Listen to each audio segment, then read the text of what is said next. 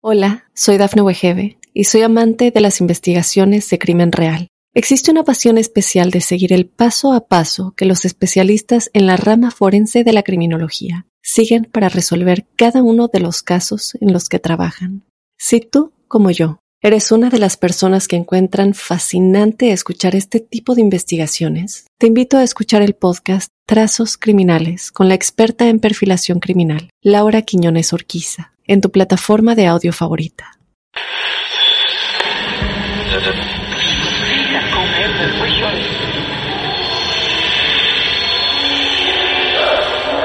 Esa casa está maldita. Hay alguien sentado en mi cama. Algo paranormal estaba pasando. El diablo estaba en mi cuerpo, estaba en mi cuerpo.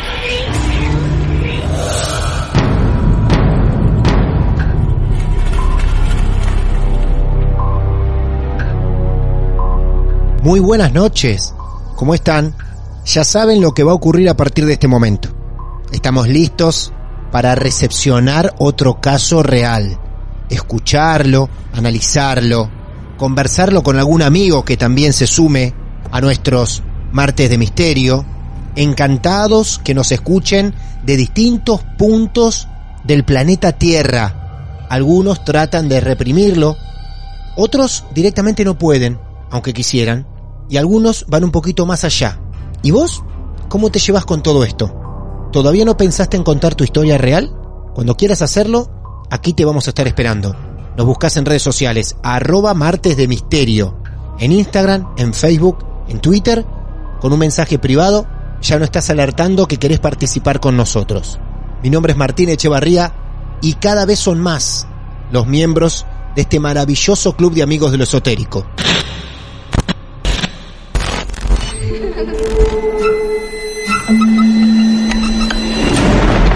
Los seres vacíos nos observan. Hasta hoy se registran muchos reportes de actividad paranormal en él. Veo cosas que no puedo explicar. Hay alguien sentado en esa silla. Está aquí. El misterio está fundamentado en el silencio. Pero ya es hora de hablarlo entre todos. Esto es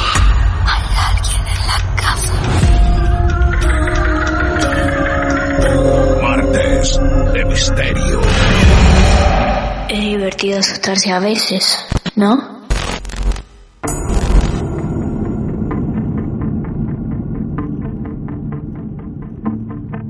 Hay un caso real, vamos por él. Jonathan, buenas noches, bienvenido. ¿Cómo te va? Hola Martín, ¿cómo estás? ¿Todo bien? Bien, muy bien, un placer saludarte, Jonathan. ¿Qué parte de Buenos Aires, Jonathan? Yo ahora en este momento soy de San Isidro, pero estoy viviendo en Saavedra con mi novia.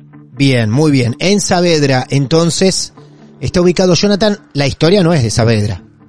La historia es de muchos lados. Empieza Ah. en San Isidro, Sí. se pasa por Núñez a la casa de mis tíos, Uh. eh, ahora actualmente en Saavedra, va, va, me va siguiendo por muchos lados, no es de, de un lugar puntual. Nos preparamos entonces para escuchar esta historia que ya nos ha anticipado Jonathan, que hasta el día de hoy se mantiene en su vida. Desde donde vos quieras, Jonathan, te escuchamos. Bueno, yo en este momento tengo 33 años y esto nos tenemos que remontar a mis 13 años. Una noche a los 13 años, más o menos mediados de año, octubre, más o menos, no me acuerdo exacto el mes, me, me levanto a la madrugada, a la noche, para ir al baño de mi casa. Mi casa es donde viven mis padres ahora, es una casa no muy grande, pero sí tiene dos, tres habitaciones y un pasillo yo salgo, me levanto a la madrugada para ir para ir al baño y se, cuando estoy en el baño, nada, termino de hacer pis, lo que sea, y me doy vuelta para lavarme las manos y está la puerta abierta. Y se replicó un poco lo que es, viste la escena de sexto sentido, cuando el nene está en el baño y ve que alguien pasa por atrás. Ah, ¿por el espejo? No, que pasa por la puerta del baño alguien Sí. caminando. Bueno, igual. Yo estaba en el baño y cuando me di vuelta para salir del baño veo que pasa una persona de altura mínima, no mínima, quiero decir, metro cincuenta Sí. aproximadamente, caminando con un camisón blanco y pelo largo. Ah. No le veo la... ¿viste, ¿Viste perfectamente la figura como era? Perfecto, sí, sí, perfecto. Ah, o sea, no, sí. no transparente. O sea, de hecho, yo en su momento pensé, como caminó para el lado de la habitación de mi mamá Sí. y yo no le vi la cara, pensé que era mi mamá. Entonces, mi, mi, mi primera reacción es decir de más y salir atrás a buscarla. Y en ese momento, cuando o sea, salgo del baño y giro para ir a buscarla, no había nadie. Claro. Salís del baño, te asomas a lo que sería el pasillo, digamos. Claro, ¿No? me asomo a lo que era, claro, me Claro. asomo a lo que era el pasillo y en ese momento no hay nadie. Enfrente del baño hay un living comedor y cuando miro el living comedor estaba como iluminado. Si bien estaban las luces apagadas, tranquilamente se podía ver adentro. No sé cómo explicar, como si estuviesen Ujú. penumbras, pero todo esto a las 3 de la mañana, ponerle. No, claro, claro, claro. ¿Vos tenías cuántos años ahí, Jonathan? Yo tenía 13 años. 13 años. Bien. Sí. Sí. Sí, y ahí un poco comienza todo esto. Eh, o sea, comienza de una manera eh, más eh, lógica para mí, o sea, puedo decir que en ese momento comienza. Yendo un poco más al, atrás, mi familia toda la vida jugó de manera lúdica, que en realidad no es un juego, es algo que está mal, al juego de la copa. Claro. ¿Toda la familia jugó eso? Y algunas veces sí, algunas veces sí. Mi primer recuerdo es teniendo yo seis años y estar jugando ahí con mi familia el juego de la copa, porque había fallecido hacía poco mi abuelo. Y bueno, nada, en esa, en ese juego de la copa, en esa sesión, supuestamente, yo creo que sí, igualmente. O sea, hay gente que va a decir que no y hay gente que va a decir que sí. Sí. Se presentó mi abuelo y dio algunos mensajes que tenía que dar en su momento, entre ellos, por ejemplo, el DNI de mi prima que todavía había recién nacido y no tenía DNI. O sea, dio una serie de números que hoy son el número de documento de mi prima. Cuando vos hablás y decís que mm, jugaba tu familia, ¿no? Estamos hablando que jugaba tu papá, tu mamá. Sí, fue puntualmente en un camping. Nosotros Sí. estábamos en el camping en verano. y Estaban mis tíos, mi mamá, mi papá, mis primos, mi abuela. Y bueno, mi abuela, que su marido había fallecido hacía unos meses.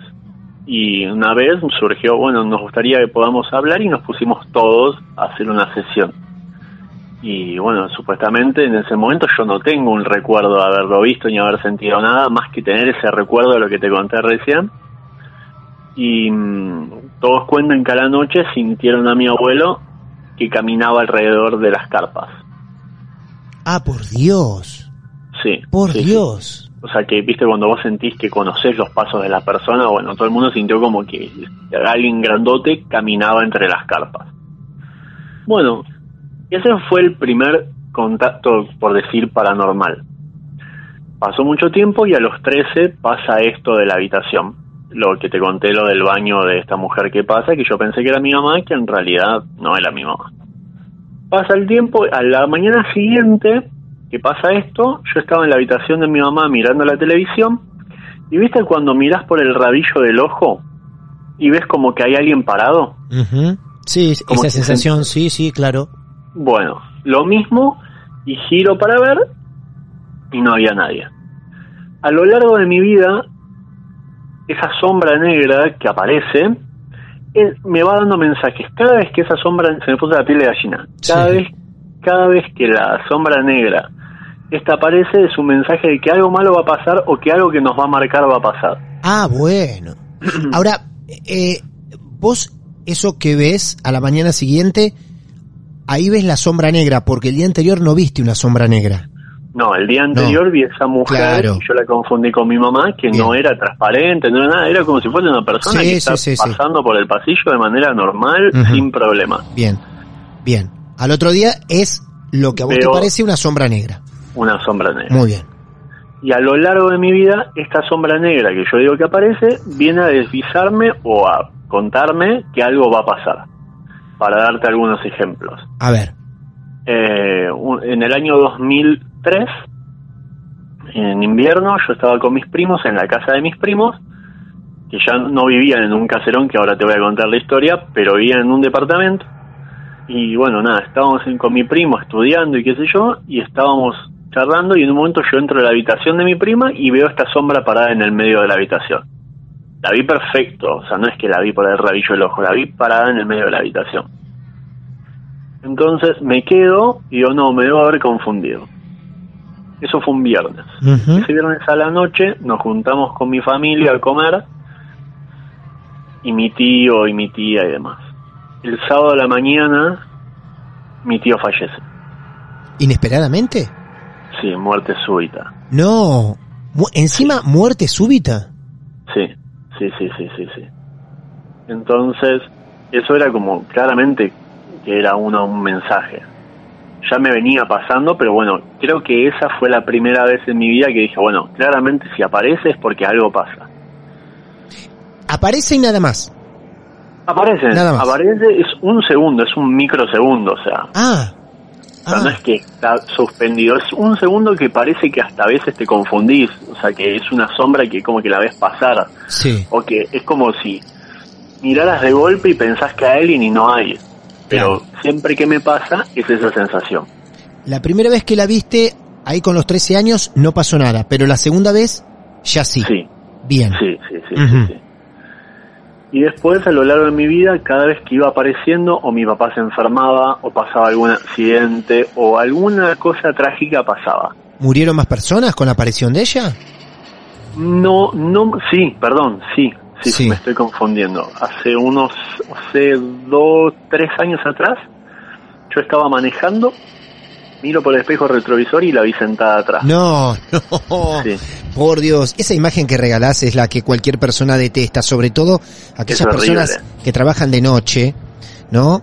Ir manejando el auto, choferes, este, remiseros, taxistas, y mirar por el espejo retrovisor y ver a alguien. ¿Alguna vez nos han contado casos así? ¿Vos viste un día a esa sombra? Sí, sí, Ajá. sí, sí. Y bueno, vi esa sombra y dije, algo viene. Pasaron, sé, 24 horas de que vi esa sombra y falleció mi psicóloga en su momento. Tu psicóloga. Sí, inesperadamente, o sea, no era que Sí, estaba enferma, también, que se también. sentía mal, Claro. inesperadamente. Y así a lo largo de mi vida fueron pasando, o sea, de estar en algún lugar y sentir de que alguien te habla o escuchar voces o estar en mi habitación, mi habitación donde yo vivía con lo en la casa de mi mamá era como una habitación doble, como si fuera una habitación con un cuarto donde estaba una computadora y cuando estaba durmiendo escuchar que alguien tipeaba la computadora. O no sé, me pasó hace unos años también, hace mucho, más o menos cuando tendría 13, 14, un poco más, falleció un abuelo, estábamos en el cementerio de la Chacarita velándolo, y viste cuando estás en, estás en las salas que, les, que están como bendiciendo el ataúd antes de enterrarlo, estábamos todos en, todos parados al lado del ataúd mientras el cura hablaba y le tiraba agua bendita y yo estaba con las manos arriba del ataúd y sentí que adentro se movía, como si alguien golpeara adentro del ataúd. No puede ser. Te lo, ju- No te lo juro por mi mamá. qué bárbaro. Te lo juro por mi mamá. Y se- yo sentía que alguien golpeaba dentro del ataúd, pero no un golpecito, un re- no, no, como que alguien, no te digo súper fuerte, pero como si alguien se estuviese moviendo dentro del ataúd. Y mi tía, que falleció, mi tía también sentía, tenía, sentía presencias y demás, y dijo, che, ¿nadie sintió que se, se movía la tapa del ataúd? Y yo le dije, sí.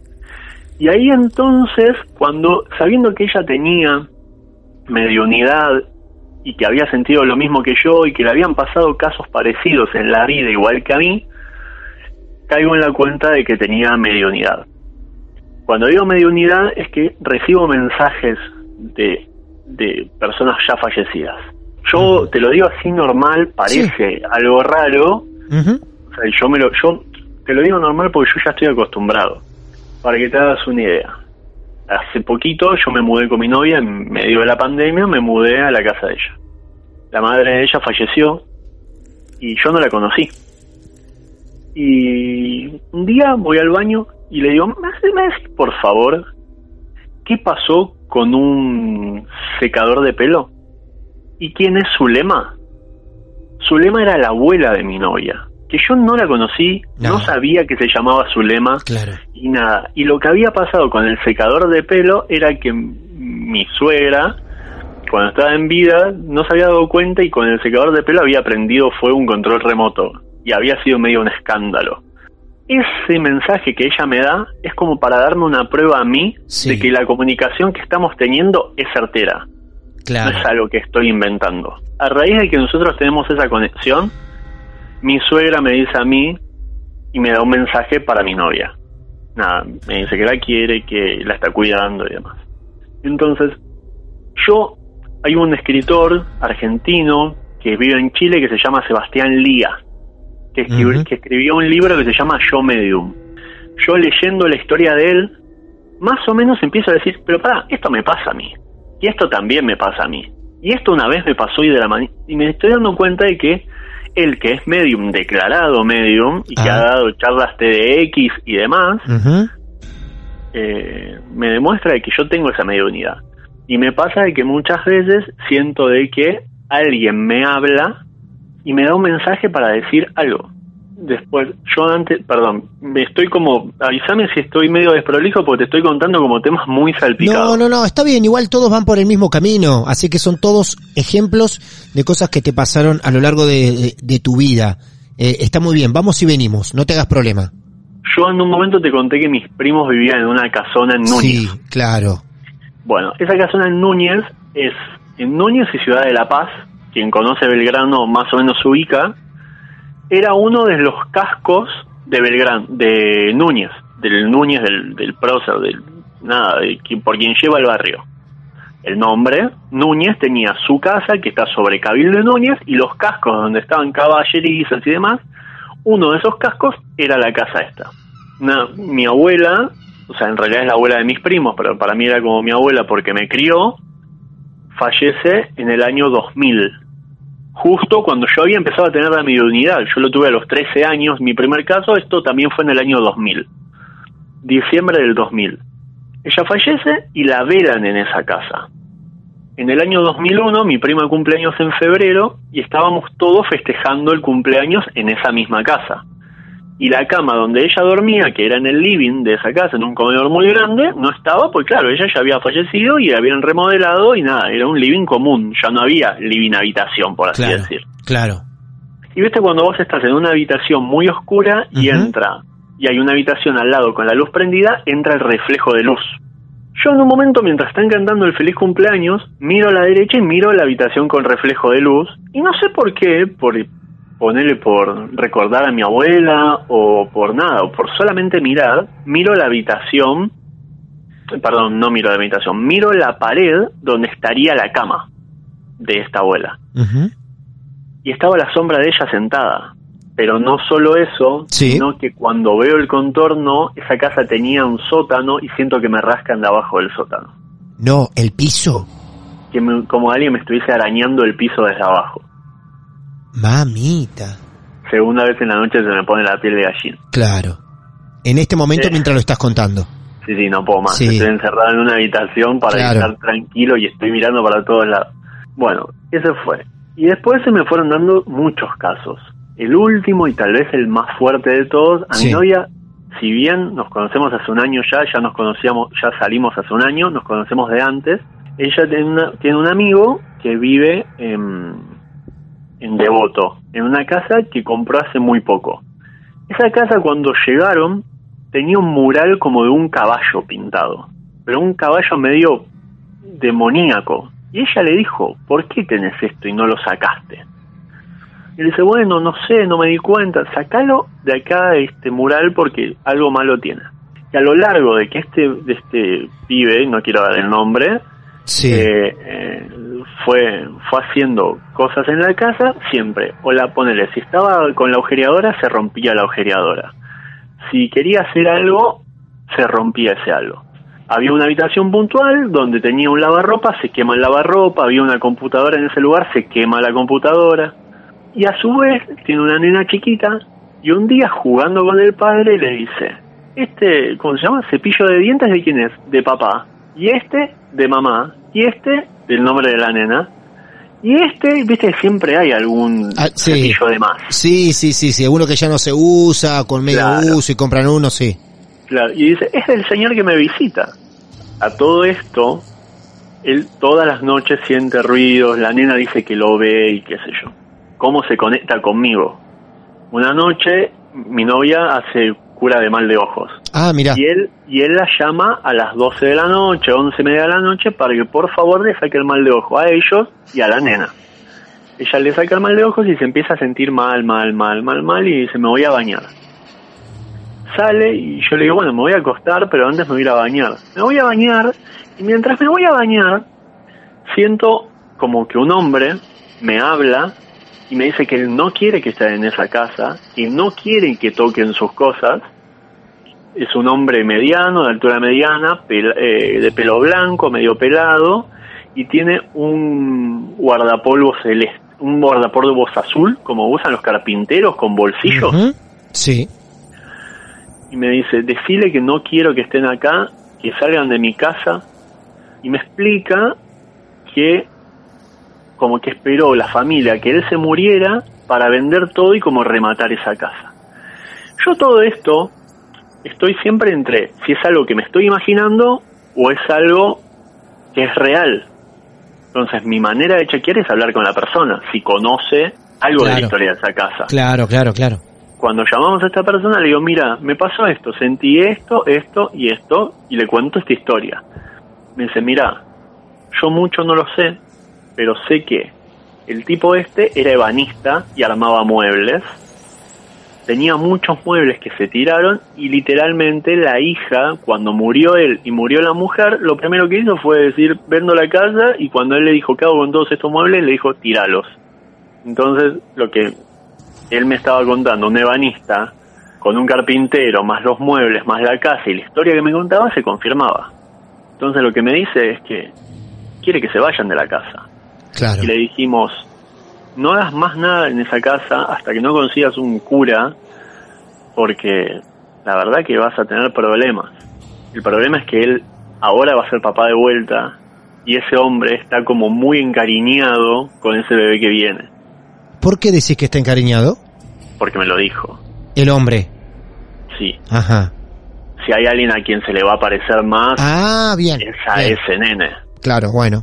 Sí, sí, me pasó eso y de hecho hace no mucho volví a sentir la presencia de este hombre y le preguntamos si había pasado algo en la casa y sí, nos confirmó que seguían escuchando ruidos o que pasaban cosas o que la nena había vuelto a ver a este señor.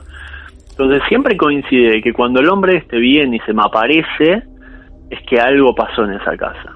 O sea, eh, se te aparece la sombra por un lado, la sombra La que som- tiene que ver más con tus cosas personales y familiares, que te ha demostrado muchas veces que cada vez que se aparece, algo cercano tuyo termina afectado, siendo Sí. por, por una enfermedad, por un incidente o hasta la muerte, ¿no? Y por el otro lado ahora, esta casa en particular, de tantas otras cosas que deben aparecer, ¿no? Sí, sí, sí, sí. Eh, Constantemente me aparecen. Por la- ahí yo conozco una persona y Sí. estoy hablando como puedo estar hablando ahora con vos Claro, y puedo recibir un mensaje de un Sí. familiar tuyo y Claro. que me tenga algo para decir, porque ha pasado, por eso te digo. Algunos lo toman como una sensibilidad, otros tratan de, de no llevarlo adelante, como de, de guardarlo, de tratar que eso no, no, no explote, y otros, aparte de dejar llevarse por el momento, otros van un poco más allá, como vos, que sos de recibir los mensajes, de captarlos y a veces hacerlos llegar a la persona que consideres necesario, ¿no?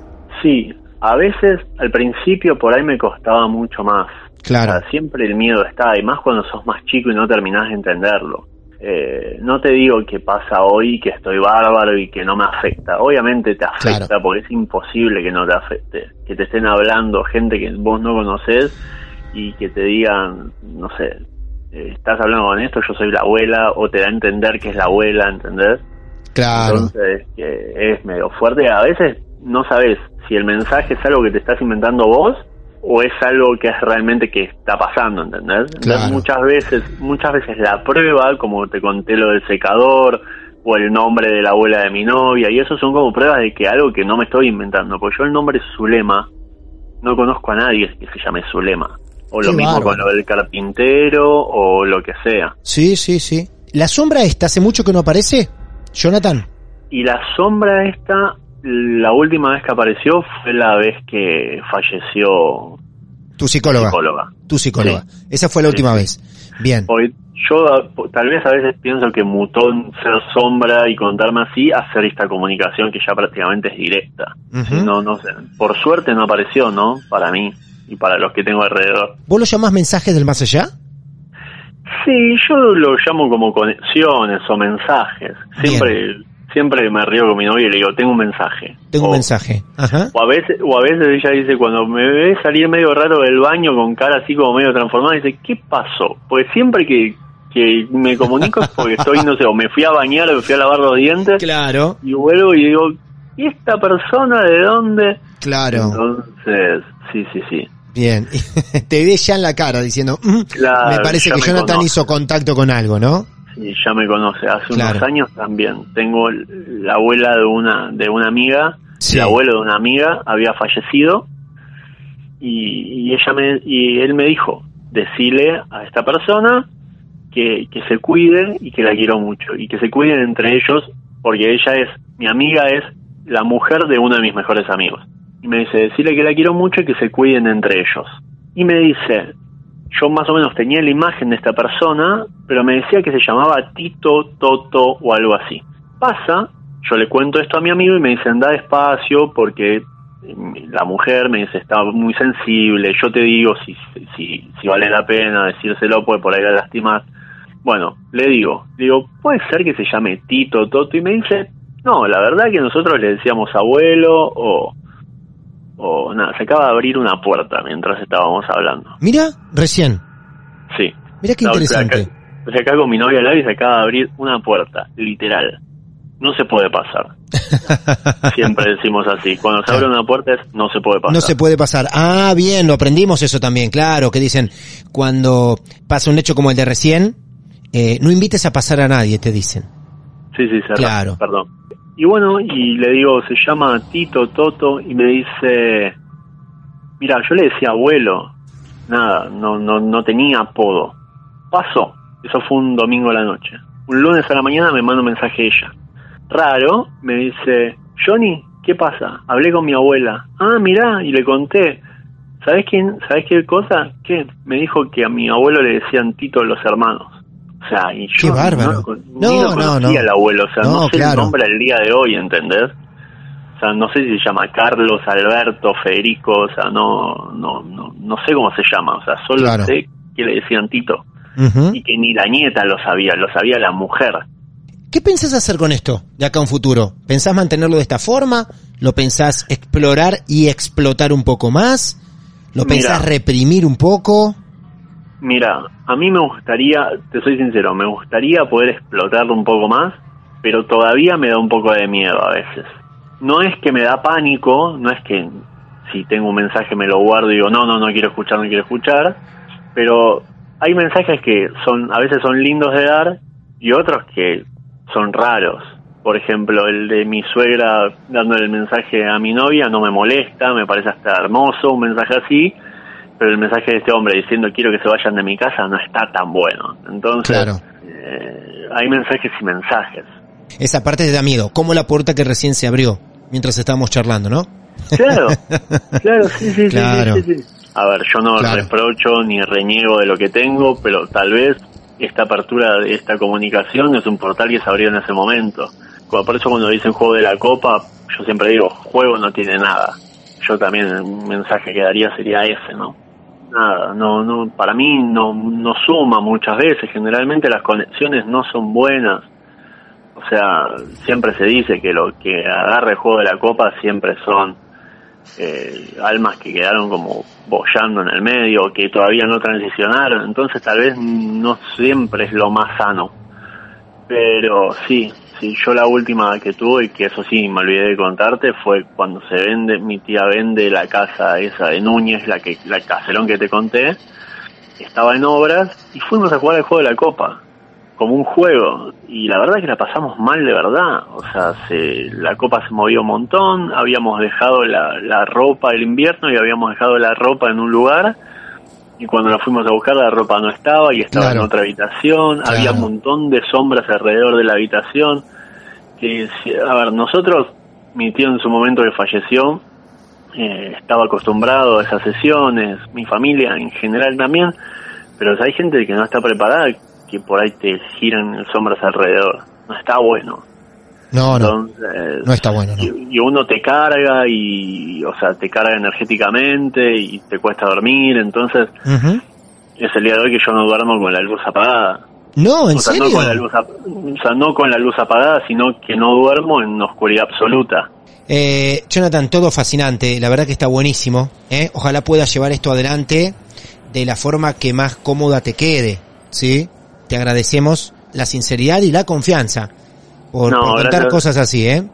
No, gracias a ustedes por darnos el espacio a la gente que nos pasa o que nos Claro. pasaron historias así a lo largo de nuestra vida y Claro. nada, ese espacio que es un poco reflexión y descarga. Te mando un gran abrazo, Jonathan. Un placer haber charlado con vos. Muchas gracias por haber pasado por, por nuestro programa. No, gracias a ustedes y un saludo grande. Uno más, ¿y cuántos van? ¿Y cuántos casos como el de Jonathan hemos conocido? Mi nombre es Martín Echevarría. Somos Martes de Misterio. Muchas gracias. Lo más alucinante que le pasó al miedo en los últimos tiempos. Martes de Misterio.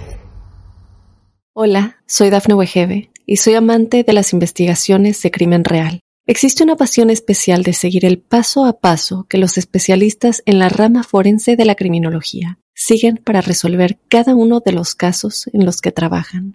Si tú, como yo, eres una de las personas que encuentran fascinante escuchar este tipo de investigaciones, te invito a escuchar el podcast Trazos Criminales con la experta en perfilación criminal, Laura Quiñones Orquiza, en tu plataforma de audio favorita.